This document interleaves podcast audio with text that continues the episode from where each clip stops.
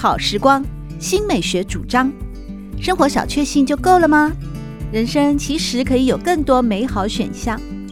文学奖得主、专栏作家、资深媒体人朱国珍在《真正好时光》节目里与您分享美好生活。让我们打开心灵的扉页，享受真正好时光。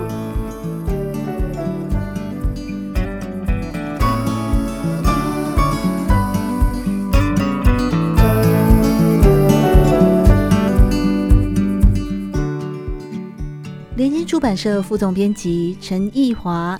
和董桥可以说是忘年之交，两个人因为出版而结缘。对于这位前辈呢，他的随和、他的风趣，以及他的轻重自若，还有磅礴学士的写作风格呢，当然私心仰慕不已。从董桥过去的作品，无论是读胡适当中出人意表的见解，或者是翻译，或者是诗。这跟董桥个人的成长历程应该也有着非常紧密的关系。我们继续来听陈奕华对于董桥的认识。我觉得以董桥来讲的话呢，因为他自己经历非常的丰富哦，那他就从他的出生开始，他是在南洋，在印尼嘛，嗯，然后呢到台湾有来台湾读书，又到了英国读书，那最后在香港啊、呃、工作。那其实他所待过的位置，他所待过的单位，其实都是造就了他后来能够怎么样去面对这个世界的一份能力啊。那他他所处的环境，当然也接触到非常多的人，各式各样的人。那这些人呢，他的接触过程，当然也都成为他一个往前走的各种养分哦。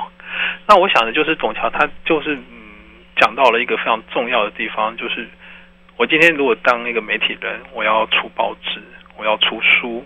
我要出版各种刊物的时候，我要怎么样去看到这些东西是能够被见到的？读者在哪里？读者在哪里？那我想，这个就是一直以来很难取得的一个平衡。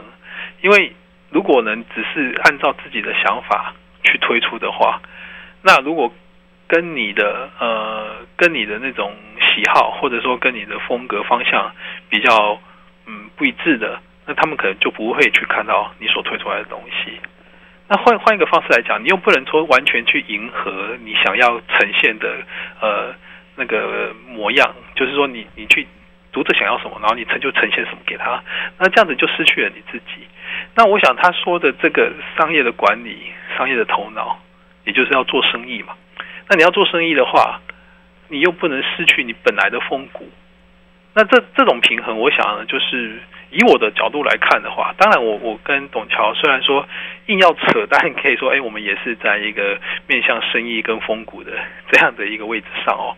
但对我来说的话，我可能就会，嗯，从我的角度，我会去取得一个互相互补的那种那种概念哦。也许我们就是以连接来说，连接的出版的面向非常的广，但我们不太可能每本书都是一个畅销的书。但是我们有很多书相对严肃的书，它不会畅销，但是它一卖，它可能卖十年、二十年，它都还在卖那种畅销的书。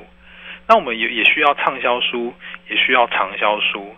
那有畅销的书就可以来养这些畅销的书。所以，就是我们当然会需要去将自己的声音去释放出来，但是我们又不能说不管读者想要的东西，所以就。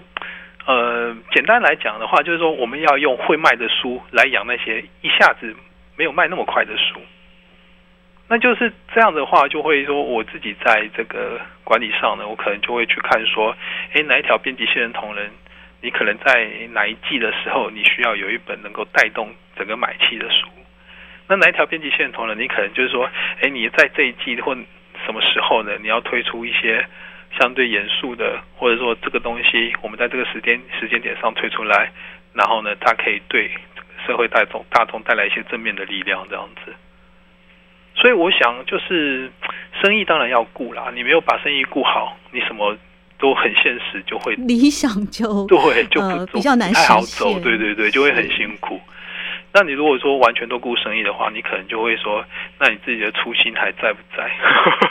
哎，我觉得你们的初心都在啊。对，那这种比较就是嗯比较虚的哈，比较不是那么现实面的，属于自己内心的部分，你又不希望说因为生意而被整个被消磨掉，然后就被抹杀掉这样子。所以这种平衡就是嗯，还是会看说，哎，我们要怎么样让这个生意不会垮，不但不会垮，我们还要会赚。那会赚的时候呢，我们才有更多的资源。更多的力量去把我们想说的声音给呈现出来。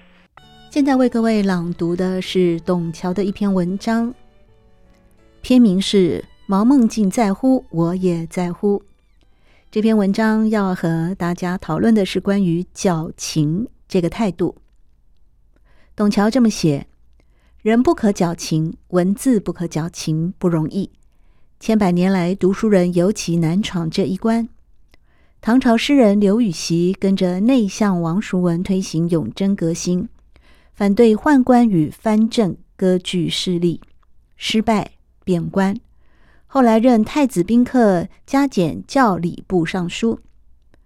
他的学问诗文都好，跟柳宗元、白居易有交情，八百首诗作传世，本该看得开，不要再去怀恋那鸟官的生涯。可是。孟德先生心中的酸醋气味始终不能消散，写了那篇千古传颂的《陋室铭》，据说是为了激励自己蔑视权贵、不慕财富、表现风骨，害死几百代人。这篇文章一开始，我们就可以看到，董桥其实是在批评唐朝诗人刘禹锡。然而，他并不是针对刘禹锡个人他的行为，或者是他做了哪一些在历史上不堪的事情，而是根据文本来推敲、推理或是推测刘禹锡这个人心里面的心有不甘。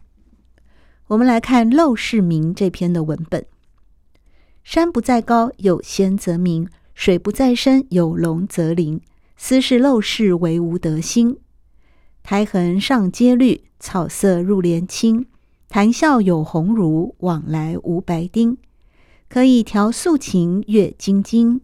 无丝竹之乱耳，无案牍之劳形。南阳诸葛庐，西蜀子云亭。孔子云：“何陋之有？”董桥接着写：“既有青苔，又有草色。”既有素琴，又有金经，太好了。红儒未必可爱，白丁往往可交。丝竹悦耳，案牘谋生，天公地道。诸葛亮有学有术，诸葛庐授人三顾。杨子云天生口疾，不能具谈，以文章明事。二公居所好坏无关紧要。刘禹锡感叹人世沧桑的消极情绪，不见得是根深蒂固。他的哲学著作《天论》认定自然的职能在于生万物，人的职能在于治万物，驳斥了当时的因果报应、天人感应之说，看似相当进步，可是后来对佛教竟颇有妥协。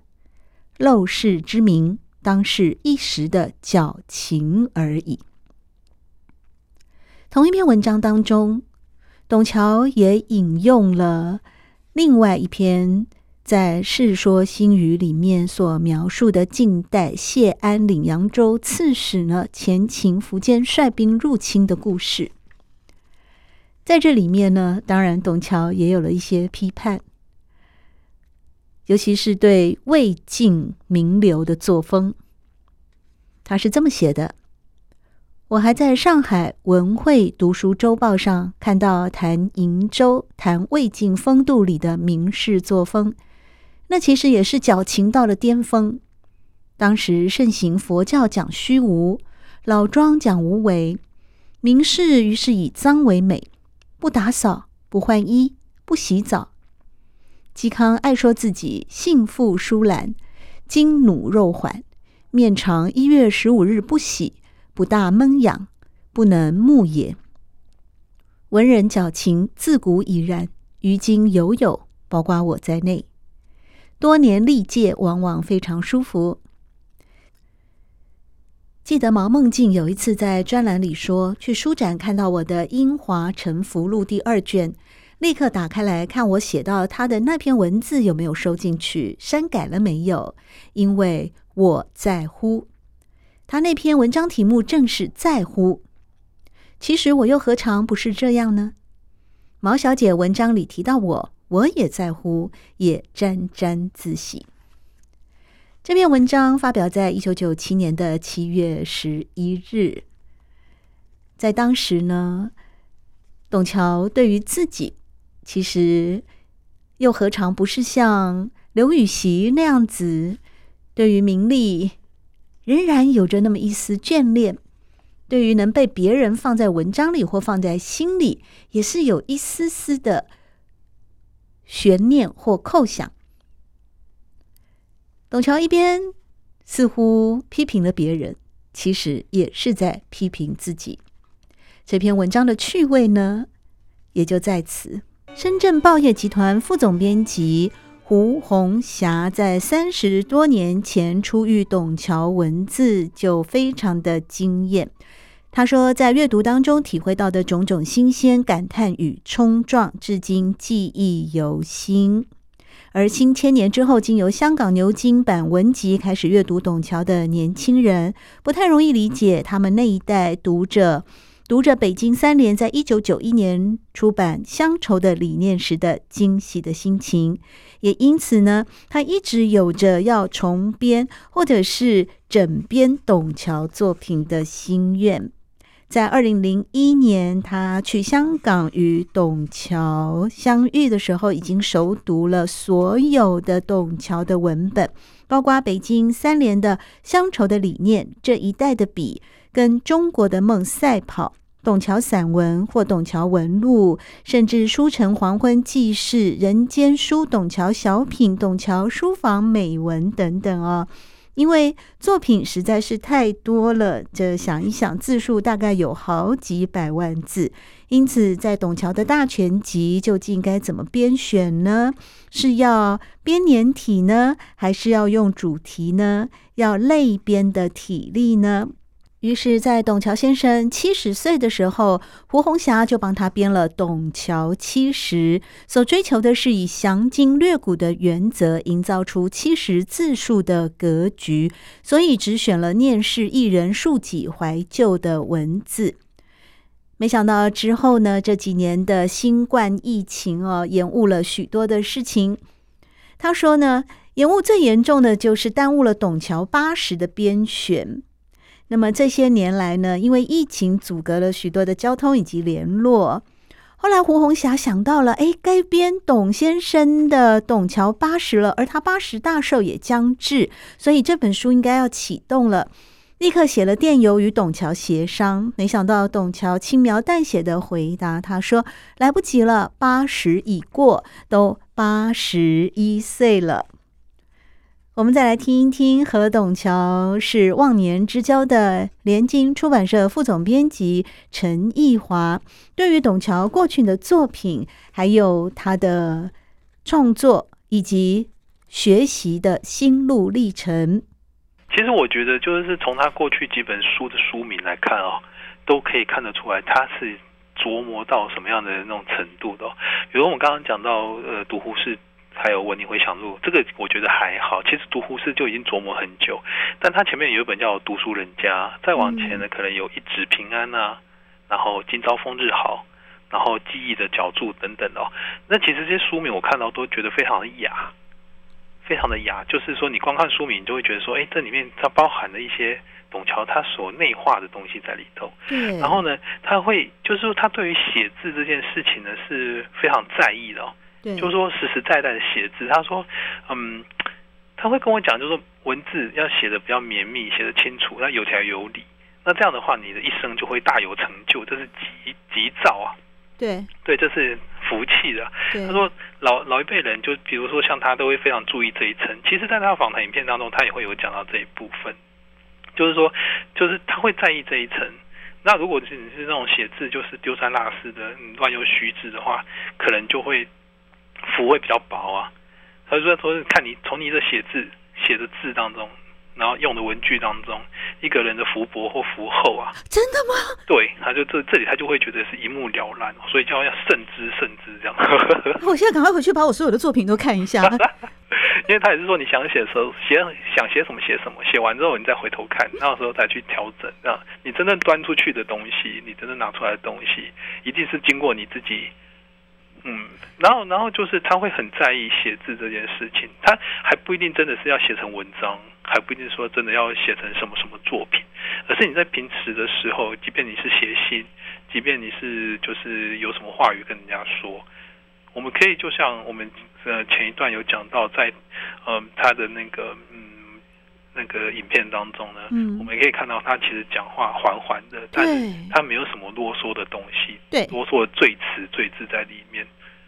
他几乎你每一个句子，你都把它截取起来，都有点像是隔夜的感觉。对，对，我觉得就是已经到这样的程度，然后他会觉得说，我们不管是在使用文字，或者是说在说话上，那这些东西其实都会影响到一个人的运势的。就是嗯，我们就不用那些不必要的，可能就不需要吧。您觉得他在我们一般所认知的人情世故的这个部分的掌握，他是什么样的情况呢？嗯，这边我就举一个例子好了，举一个例子，然后这个可能是在台湾会比较陌生，因为呃，董桥他的出版品。就是像现在这个时间，就是一个呃香港书展，每年的夏天就是香港书展的举办的时间。嗯，那其实只要有书展的话，他大概都会到书展的现场去有一个签书的活动。那其实董桥的书在大陆上，它是有它的市场在的。那尤其你如果这个书本是带着签名的话，它的售价可能会再更高一点。然后呢，就是在整个我有几年就是在香港书展现场，然后就是陪着董桥在。那个签书的时候呢，其实你可以看得到那种从大陆来的读者，或者是说，其实他们就是书贩子，那他们会购买大量的书，然后请董桥签名，然后再搬回去大陆去再再再贩售这样子。那你都可以知道说他们后面的各种的商业手段。那其实我觉得那个都是一回事，因为有买有卖，我们也没有也没有什么去智慧的，就没有什么好讲的这样子。但有一些就是嗯，有一些书贩子他们就会。非常的要求董桥多写些什么，而不是单单签名。你可能希望他多写一段话，你可能希望他多提几个字，写的名字等等等等，甚至盖章。但其实，在整个书展的那个过程当中，就是签名的过程当中，它是有时间上的限制，而且排队的人会很多，对，就不太可能说说你每一个人，甚至是一个人拿了多本的书都拿都有这样的要求。嗯，那有些人甚至都不是拿书，他可能是拿一张纸。拿一张不知道什么东西来，就直接要请董桥签。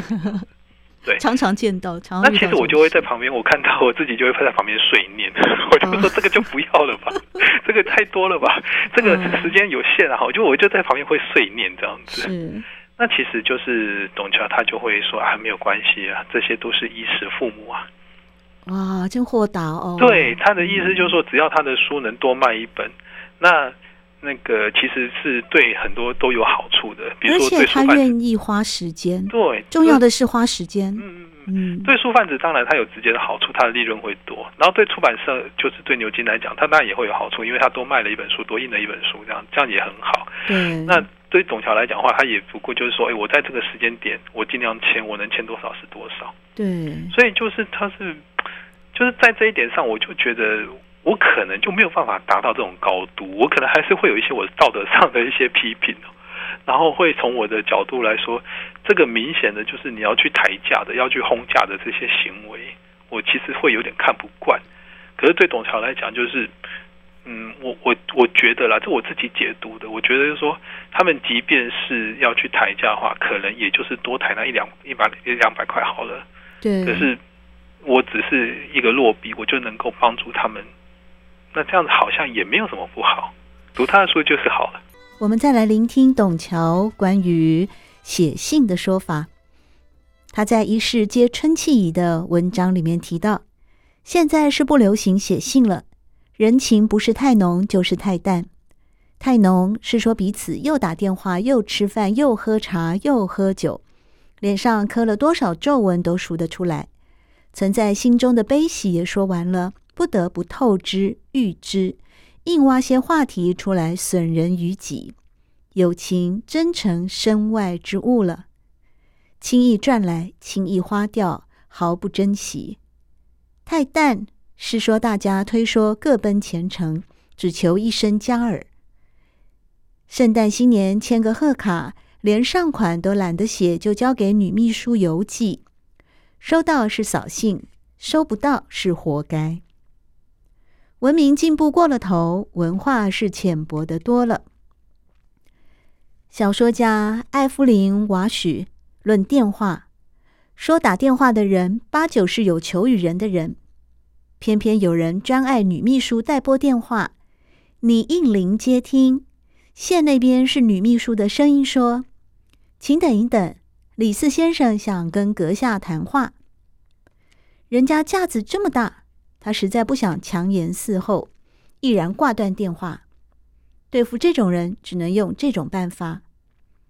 他说：“董桥接着写，日前偶见台湾一位书画家刻的一枚闲章，相见亦无事，不来常思君。”董桥形容这样浅的话，这样深的情，看了真叫人怀旧。上一辈的人好像都比较体贴，也比较含蓄，又懂得写信比打电话、面谈都要有分寸的道理。收到这些前辈的信，当然高兴。好久没收到他们的信，只要知道他们没事，也就释然。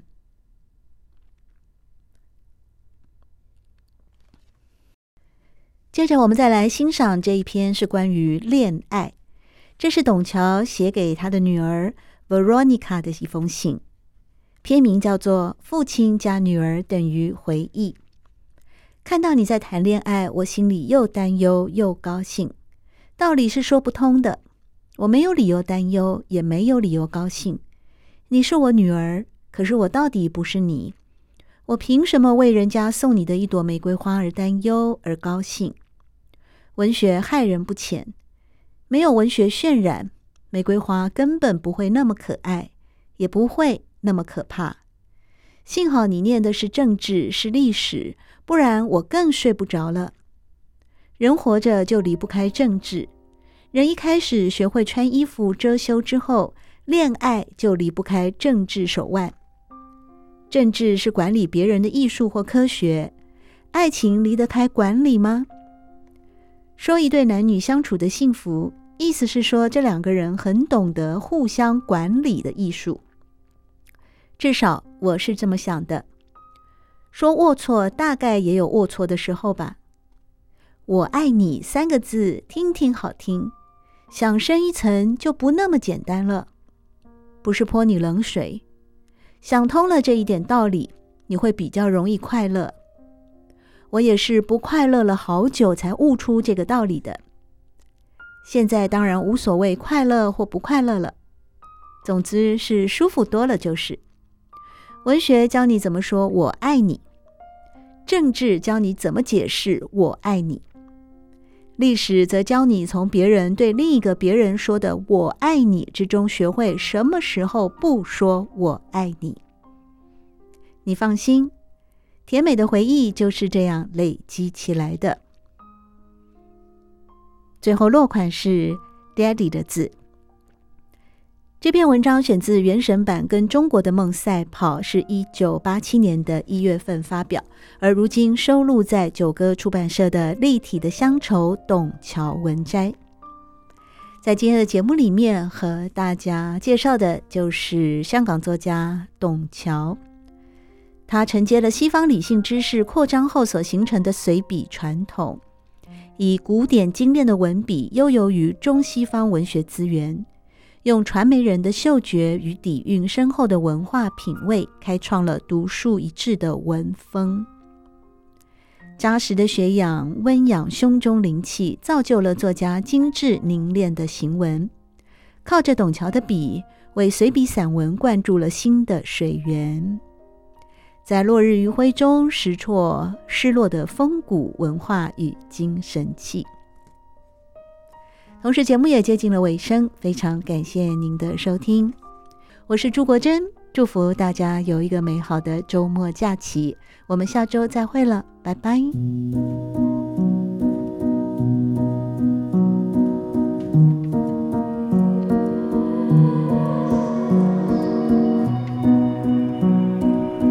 好时光，每个星期六早上八点钟到九点钟，在汉声广播电台全国联播网播出。节目在广播频道播出之后，也会上传到汉声广播电台的官网。